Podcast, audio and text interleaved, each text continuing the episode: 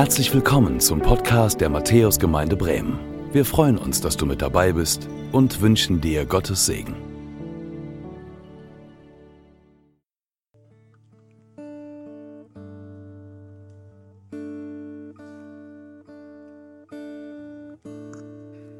Ja, es ist schön, dass wir auf diese Art und Weise zusammenkommen können, so kurz nach Weihnachten. Ähm, und dass wir auf diese Art und Weise hier im Wohnzimmer zusammen Gottesdienst feiern können. Hey, und ich lade dich ein, dich jetzt einzulassen auf das Wort Gottes, auf das, was Gott zu uns sprechen möchte hier an diesem Sonntag. Und vielleicht können wir zusammen beten, unsere Herzen öffnen, unsere Ohren, unseren Verstand öffnen. Bei all dem, Chaos, was vielleicht gewesen ist vor Weihnachten, wo wir reingestolpert sind vielleicht auch, uns gar nicht so gefühlt haben wie Weihnachten, so wie sonst, dass wir jetzt einfach ruhig werden. Vater im Himmel, ich lade dich ein. Da, wo wir sind, da, wo wir schauen, dass du zu uns sprichst. Und du siehst jeden Einzelnen, du siehst, aus was für einer Weihnachtszeit wir jetzt kommen, wie wir den Weihnachtsabend verlebt haben und wie wir vielleicht jetzt schon beginnen, auf das neue Jahr zu schauen und zu überlegen, wie kann es werden.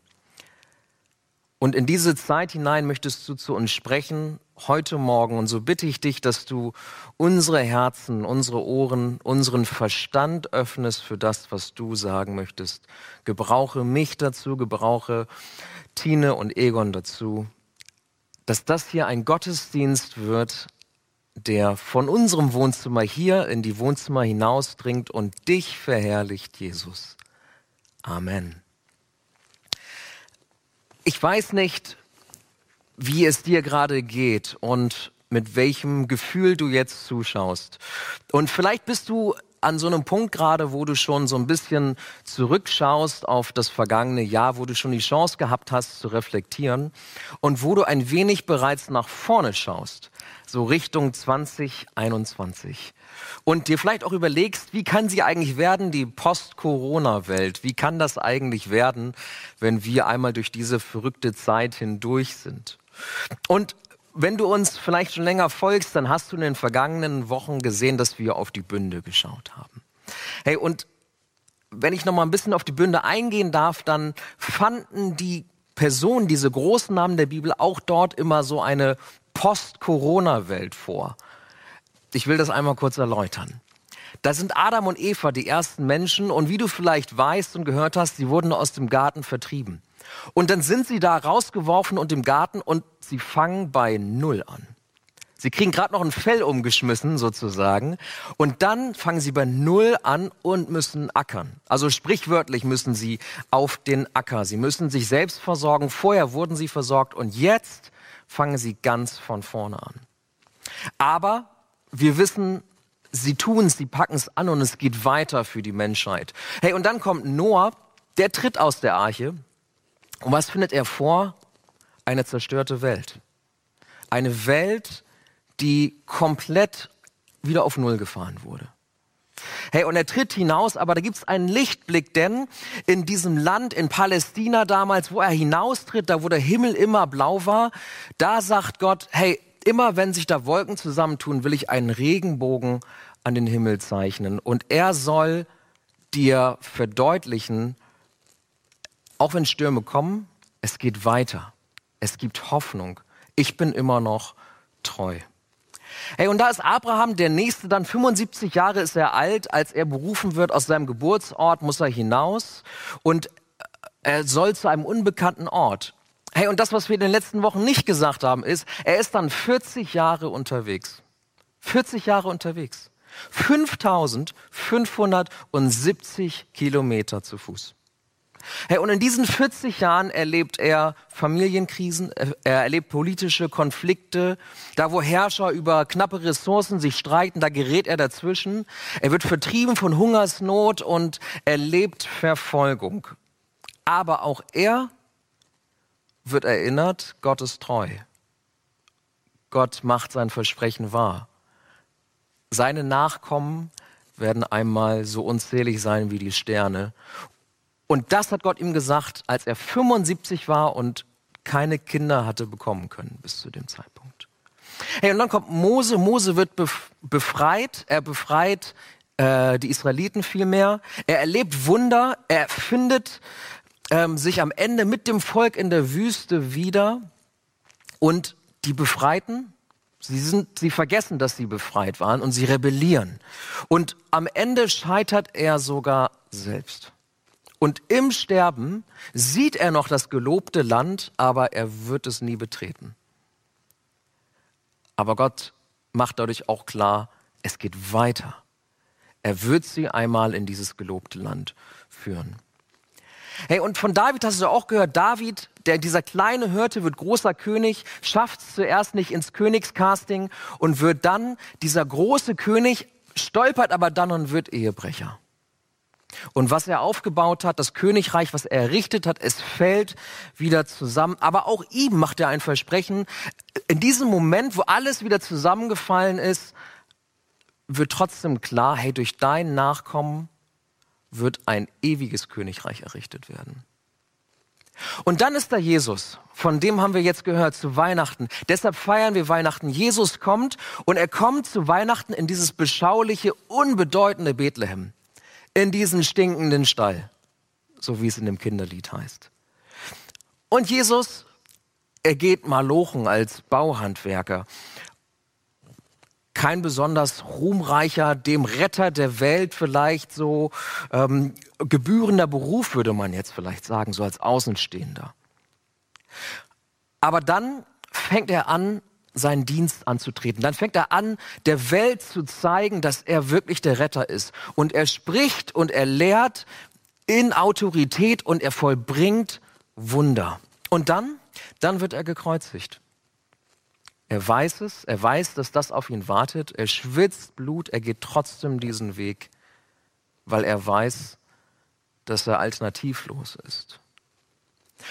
Aber sein qualvoller Tod am Kreuz ist nicht umsonst und markiert nicht das Ende, sondern wir wissen, er steht auf von den Toten, er kehrt zurück zum Vater und durch ihn erfüllt sich der Plan.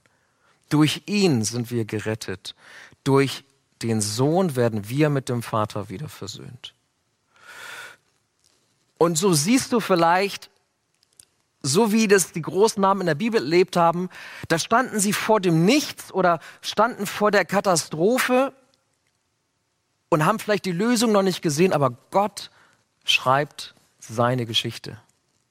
Ja, und vielleicht geht es dir jetzt auch so, dass du sagst, okay, jetzt stehe ich hier oder jetzt sitze ich hier viel mehr und habe dieses Corona-Jahr erlebt und wie geht's jetzt weiter? Wie geht's jetzt weiter? Was kann jetzt denn noch passieren? Und weißt du, wir Menschen, wir sind ja so drauf, wir sind immer auf den Moment fokussiert, auf das, was wir gerade sehen. Wir leben von Woche zu Woche, wir leben von Corona-Verordnung zu Corona-Verordnung, wir hangeln uns so von Ministerkonferenz zu Ministerkonferenz. Aber weißt du, als Kinder Gottes sind wir zu was Höherem berufen. Wir schauen auf den Himmel, wir schauen auf den Regenbogen. Wir wissen, das hier, das, was wir gerade erleben, ist nicht das Ende. Gott hat dich, Gott hat mich bis hierher gebracht. Seine Gnade ist jeden Tag neu. Gott hat eine Zukunft für dich und für mich. Er hat einen Plan. Er ist souverän. Und deshalb haben wir immer als Christen immer ein Auge auf die jetzige Situation, aber auch immer ein Auge auf ihn gerichtet, auf den Himmel gerichtet, auf das, was Gott noch für uns bereithält, auf all das, was er noch durch uns und für uns tun möchte. Wir leben jetzt in dieser Realität. Wir leben jetzt in dieser Corona-Zeit, aber wir haben in der Bibel gesehen, es gab immer solche Zeiten. Es hat immer solche Zeiten gegeben. Das haben uns die Bündnisgeschichten auch gezeigt. Hey, und dieses Jahr, das war für uns alle herausfordernd. Für den einen mehr, für den anderen vielleicht weniger. Hey, auch für mich persönlich war es eine Herausforderung. Und wenn ich ganz ehrlich bin, ich bin ziemlich erschöpft. Ich bin ziemlich alle, wenn ich ganz ehrlich sein darf. Hey, vielleicht weißt du das nicht, aber ich bin erst seit Mai hier in der Gemeinde Pastor. Vorher hatte ich einen Job, der war mit viel Verantwortung verbunden. Mit Sorge und Fürsorge auch für ein Team, was ich geleitet habe, für Aufträge, kommen die Aufträge rein, kommen sie nicht rein? Schaffen wir den Umsatz? Können wir so weitermachen oder nicht? Viele Arbeitsstunden und viele Gedanken sind da auch reingeflossen. Hey, und dann kamen Wochen, wo ich dann bereits gekündigt hatte und dann ging es in den ersten Lockdown und ich habe noch mitgerungen und versucht irgendwie aus dem Homeoffice meine Nachfolge irgendwie zu regeln und das zu organisieren. Und parallel habe ich noch versucht, mein Bibelstudium abzuschließen. Und dann hieß es Abschied nehmen von meinem Team, wo ich die Hälfte der Mitarbeiter eingestellt habe. Und dieser persönliche Abschied, der fiel flach. Man ist irgendwie so auseinandergegangen, Ende April. Und einen Tag später war ich dann schon hier und wurde eingeführt, ohne Gäste, nur mit Blick in die Kamera, so wie jetzt so fing das Jahr quasi an. So war das erste, das erste Quartal, die ersten vier Monate. Hey, und seitdem, vielleicht ging es dir auch so in diesem Jahr, fühlt sich jede Woche irgendwie an ähm, wie eine neue Situation. Da ist so eine gewisse Corona-Routine eingekehrt, aber gleichzeitig ist irgendwie auch immer was Neues. Und wir müssen flexibel sein, wir müssen reagieren. Sowohl im Beruf, in deinem Job vielleicht, dort, wo du ähm, Dienst, vielleicht auch ein Ehrenamt ausführst, genauso aber auch zu Hause, so wie eben auch hier in der Gemeinde. Und ich habe mich oft gefragt, auch zwischen dem Studieren der nächsten Corona-Verordnung, zwischen dem schon wieder Umstellen der Stühle, warte mal, wofür mache ich das hier eigentlich? Für wen mache ich das hier eigentlich nochmal? Und dann musste ich mich erinnern, dann durfte ich mich erinnern, Jesus ist gekommen. Gott liebt mich zuerst. Ich bin beschenkt. Ich bin versöhnt. Mit Gott und mit mir selbst darf ich versöhnt sein. Weihnachten ist eigentlich jeden Tag. Und für so viele Menschen, das ist das, was mich antreibt, für so viele Menschen ist Weihnachten noch Geschenke, Familie, Tradition, Besinnung, Frieden. Hey, und das sind alles gute Dinge, aber es ist nicht das, worum es eigentlich geht an Weihnachten. Das sind Dinge, die finden wir auch woanders. Es geht um mehr. Jesus kommt. Darum geht's. Und das ist das, was mir geholfen hat, auch immer wieder weiterzumachen in diesem Jahr, trotz der nächsten Corona-Verordnung. Hey, und ich habe vor allem in zwei Dingen Kraft und neue Ermutigung gefunden. Hey, das erste ist in den eins zu eins Beziehungen und das ist etwas, das kann uns keiner nehmen, auch jetzt nicht. In den eins zu eins Beziehungen, wo ich jemandem sagen konnte, hey, du bist geliebt, du bist wertgeschätzt, Gott liebt dich, du bist ihm nicht egal, er hat einen Plan für dich. Und du bist auch nicht allein. Das waren die Momente, diese eins zu eins Begegnungen, die mich ermutigt haben, jemanden den, den Selbstzweifel zu nehmen, jemanden Zukunftsängste zu nehmen und dieser Person zu sagen, hey, du bist nicht allein mit deinem Verlust, mit deiner Situation, in der du dich befindest. Gott hat etwas dazu zu sagen. Und dieser Zuspruch, der hat nicht nur andere ermutigt, sondern auch mich ermutigt zu sehen, was Gott im Leben anderer Menschen tut. Hey, und das zweite neben diesen eins zu eins Begegnungen war, mich daran zu erinnern, wer ich bin in Gottes Augen. Seit ich im Mai hier angefangen habe als Pastor, musste ich mich immer wieder daran erinnern, hey, ich bin geliebt. Ich bin genug für diesen Dienst an ihm und für den Menschen. Er rüstet mich aus. Die Erwartungen und die Rückmeldungen, die ich bekomme, die guten wie auch die nicht so guten, die nehme ich nicht persönlich. Durch dich weiß ich, wer ich bin, Jesus. Das gilt auch für mich. Ich kann nicht für jeden da sein. Auch für mich gilt Work-Life-Balance. Ich darf Nein sagen ohne schlechtes Gewissen. Ich muss mich nicht mehr getrieben fühlen, sondern ich kann auch mal was runterfallen lassen. Wen der Sohn frei macht und wenn der Sohn uns frei macht, dann sind wir wirklich frei. Das heißt es in Johannes 8, Vers 36. Und das gilt auch für mich. Aber das ist ein Lernprozess, in dem befinde ich mich, in dem befindest du dich vielleicht auch, wo wir uns immer wieder neu entscheiden müssen, uns Gottes Geist auszuliefern, uns von ihm verändern zu lassen. Hey, und vielleicht ist diese Corona-Krise die allererste Krise für dich. Das allererste Mal, dass du so etwas erlebst. Ich habe ein paar Krisen in meinem Leben erlebt. Es gibt andere, die haben noch viel, viel mehr, viel, viel schwerere Krisen erlebt als ich vielleicht, als du vielleicht. Herr, aber durch jede Krise habe ich rückblickend nach Monaten, manchmal nach Jahren sehen können, hey, irgendwie hat mir das geholfen. Ich habe was gelernt, ich bin resilienter geworden, ich habe was mitnehmen können aus dieser Krise. Wisst ihr, Gott gebraucht Situationen, er gebraucht Umstände, er braucht ja manchmal auch eine Krise, um uns zu verändern. Durch Erfahrungen, die wir in Krisenzeiten machen, werden wir vorbereitet für das, was noch kommt. Für das, was Gott noch für uns bereithält. Und er denkt ganz anders über Krisen, als wir das oft tun. Du denkst vielleicht, hey, diese Feiertage in der Corona-Zeit, das, was jetzt zurückliegt, das war vielleicht gar nicht so schön, sondern das war jetzt mein Tiefpunkt.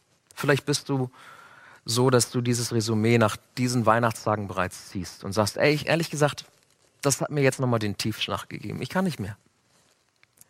Aber Gott möchte dich vielleicht sogar gerade in dieser Zeit verändern, hin zu einer Person nach seinem Herzen, nach seinem Plan.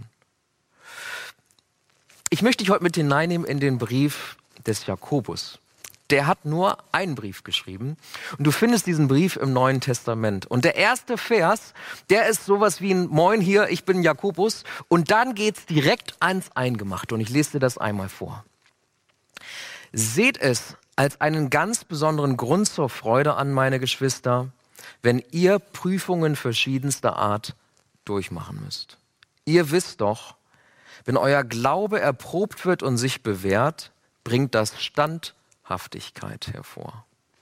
Und durch die Standhaftigkeit soll das Gute, das in eurem Leben begonnen hat, zur Vollendung kommen. Dann werdet ihr vollkommen und makellos sein. Und es wird euch an nichts mehr fehlen. Das ist ein krasses Wort, oder? Ein krasser Einstieg in diesen Vers. Jakobus sagt, es gibt Dinge im Leben, die bringen dich an einen Punkt in deinem Leben, wo du standhaft bist, wo du vollkommen bist und es wird dir an nichts mehr fehlen. Und ich weiß nicht, ob du Kinder hast, aber Kinder, die sind ja ein Geschenk und wir lieben Kinder und Kinder sind aber auch ziemlich unvollkommen. In einem Moment wickeln sie uns so mit ihrem Lächeln um den Finger und wir sind total verliebt und im nächsten Moment ist Terror angesagt. Hey, und als Eltern oder Alleinerziehende, vielleicht auch gerade jetzt in dieser Zeit im Homeoffice, weißt du, wovon ich spreche. Gott sagt, er bringt uns an einen Punkt, wo wir vollkommen sind und es uns an nichts mehr mangeln wird. So unvollkommen wie Kinder manchmal sind, so vollkommen will er uns machen, er will uns helfen, erwachsen zu werden. Das ist Gottes Versprechen an uns. Aber wie geschieht das genau? Wie geschieht das, dass wir standhaftig werden? Dass wir Standhaftigkeit entwickeln? Hey, wir reden viel auch in unserer Kultur über Resilienz. So ein wichtiges Thema, das geht durch alle Arbeitsplätze und ähm, das ist ein Thema, was wir auch in der Bibel finden, was wir in diesem Wort finden. Die Bibel ist immer up-to-date. Und was die Bibel sagt, ist, wir müssen Standhaftigkeit erst entwickeln. Wir werden damit nicht geboren. Das ist das, woran Gott an uns arbeiten möchte. Das ist ein, ein Kernfeature sozusagen, das er in uns ausprägen möchte. Daran möchte er feilen, damit wir erwachsen werden. Aber wie entwickeln wir eigentlich Standhaftigkeit? Jakobus sagt, wir entwickeln Standhaftigkeit durch Prüfungen, gerade durch solche Krisen vielleicht, die wir gerade erleben, durch Anfechtungen, durch Kämpfe, die wir kämpfen müssen. Denn dadurch wird unser Glaube auf die Probe gestellt und er muss sich bewähren. Prüfungen, Anfechtungen, Kämpfe, sie sind der Schlüssel zu Wachstum dadurch wachsen wir erst. In der Krise zeigt sich erst, wie es eigentlich um unseren Glauben bestellt ist. In der Krise stellen wir Fragen, einige von diesen Fragen, die du vielleicht auch, wenn du uns schon länger folgst, die wir in den Predigtreihen aufgegriffen haben, Gott ist und in Kämpfe. Fragen wie, wie ist Gott eigentlich? Wie steht er eigentlich zu mir? Wem glaube ich eigentlich? Wem kann ich eigentlich glauben? Wo suche und finde ich Schutz? Was glaube ich? Und wofür stehe ich eigentlich ein? Auf welchen Füßen steht eigentlich mein Glaube? Das sind so Fragen, die wir in der Krise stellen. Und wir entwickeln Standhaftigkeit, indem wir in der Krise diese Fragen fragen und wir dürfen sie fragen, wir dürfen Gott diese Fragen stellen und indem wir in der Krise Antworten finden. Dadurch wachsen wir erst. Weißt du, Jakobus sagt, das, was uns vielleicht nicht so in den Kopf will, was so ein bisschen irgendwie voll gegen unser Denken geht, nämlich freu dich, wenn Prüfungen kommen. Freu dich, wenn der Kampf kommt. Freu dich, wenn du in der Krise bist, weil Gott einen Plan mit dir hat. Weil Gott dich dadurch formen möchte, weil er dich verändern möchte hin zu einer Person nach seinem Herzen und nach seinem Plan. Egal, ob du jetzt zu Hause bist und das hier schaust, alleine oder mit jemandem vielleicht gerade zusammen vom Fernseher, iPad, Handy oder ihr sitzt vorm Laptop, so wie ich. Egal, ob du jetzt unterm Weihnachtsbaum sitzt oder vielleicht sogar ohne, weil du gedacht hast, das lohnt sich in diesem Jahr eh nicht. Ich möchte dir zurufen, Jesus ist gekommen. Gott hat die Menschen nicht aufgegeben. Er war kurz davor, das haben wir auch gehört. Er war kurz davor und er hat in seinem Herzen mit sich selbst gekämpft, aber die Liebe hat gesiegt. Gott hat dich nicht aufgegeben. Gott hat dich nicht vergessen. Gott hat uns nicht vergessen. Das hier, was wir gerade erleben, ist noch nicht das Ende. Nein, alles, was geschieht und was wir in diesen Tagen erleben, es bereitet uns vor auf das, was noch kommen wird.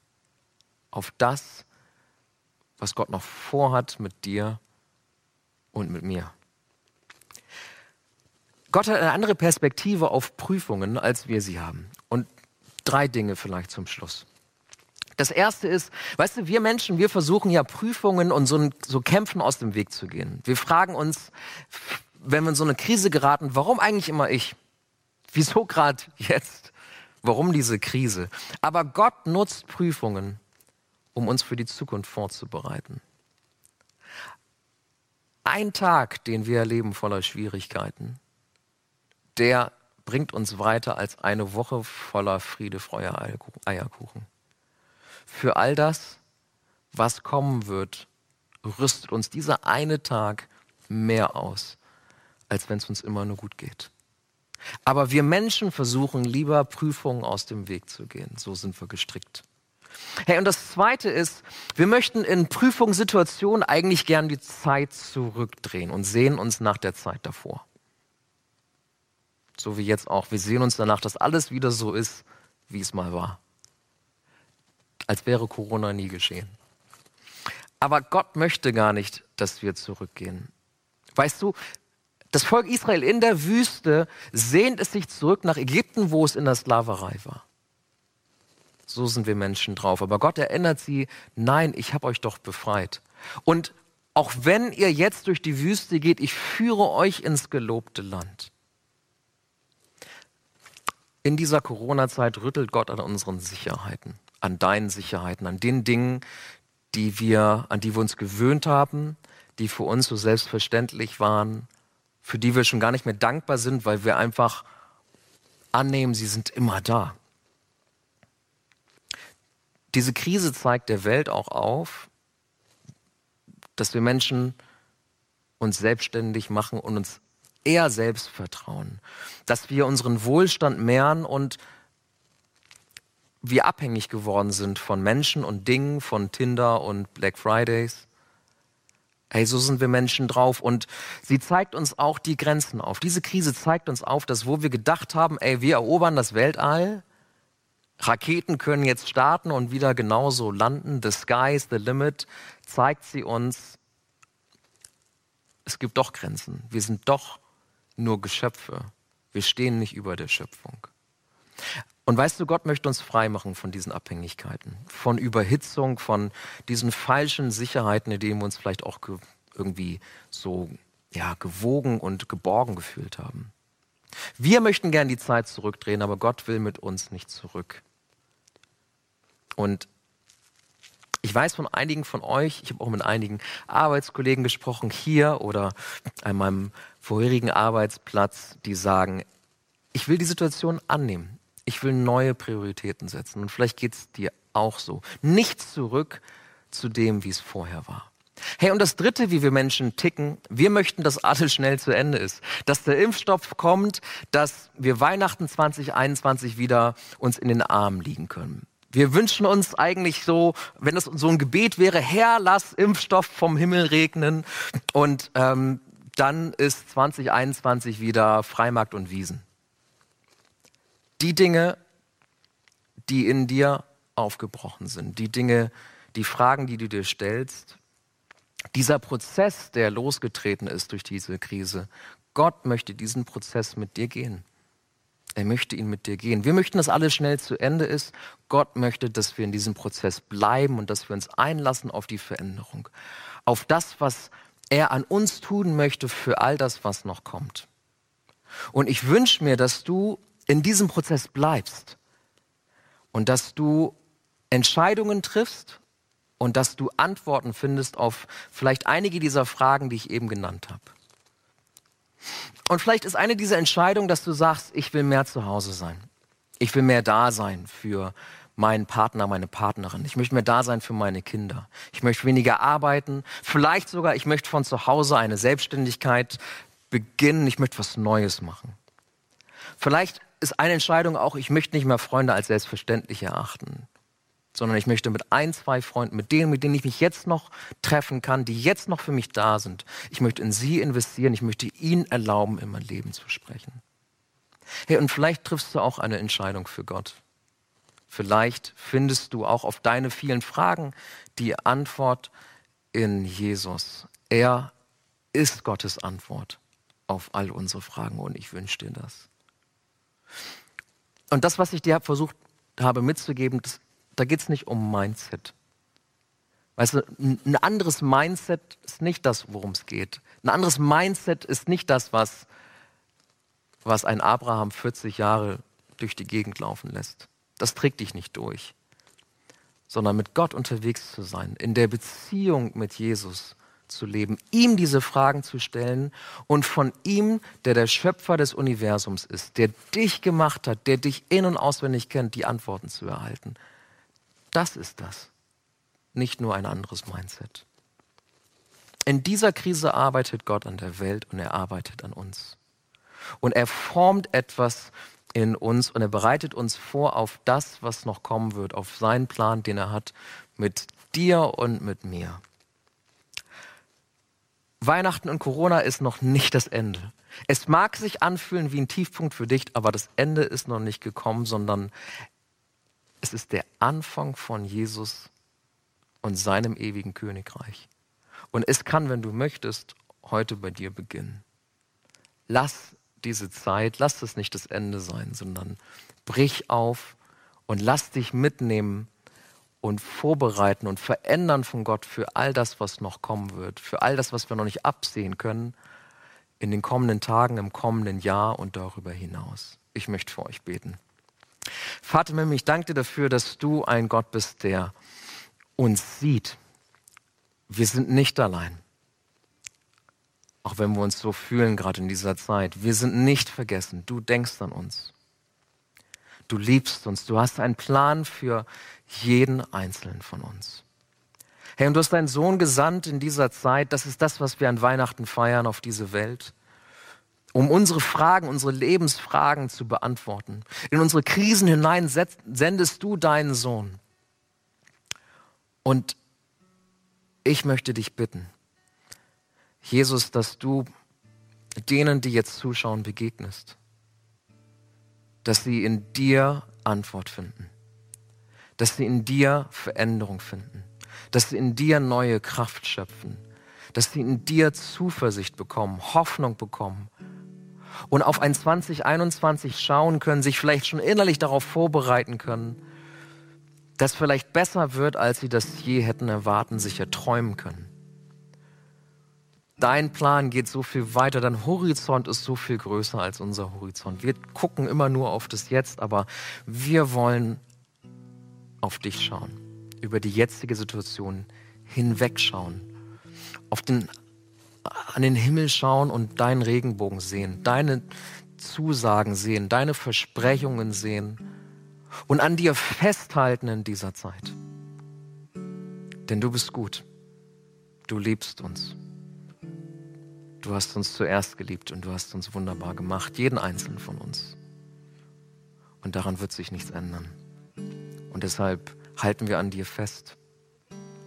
Und deshalb danken wir dir und deshalb singen wir dir jetzt, weil du würdig bist und weil du alle Liebe und alle Ehre verdienst.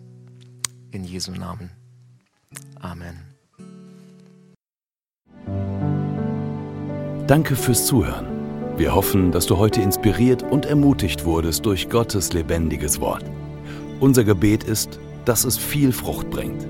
Weitere Infos findest du unter www.matthäus.net.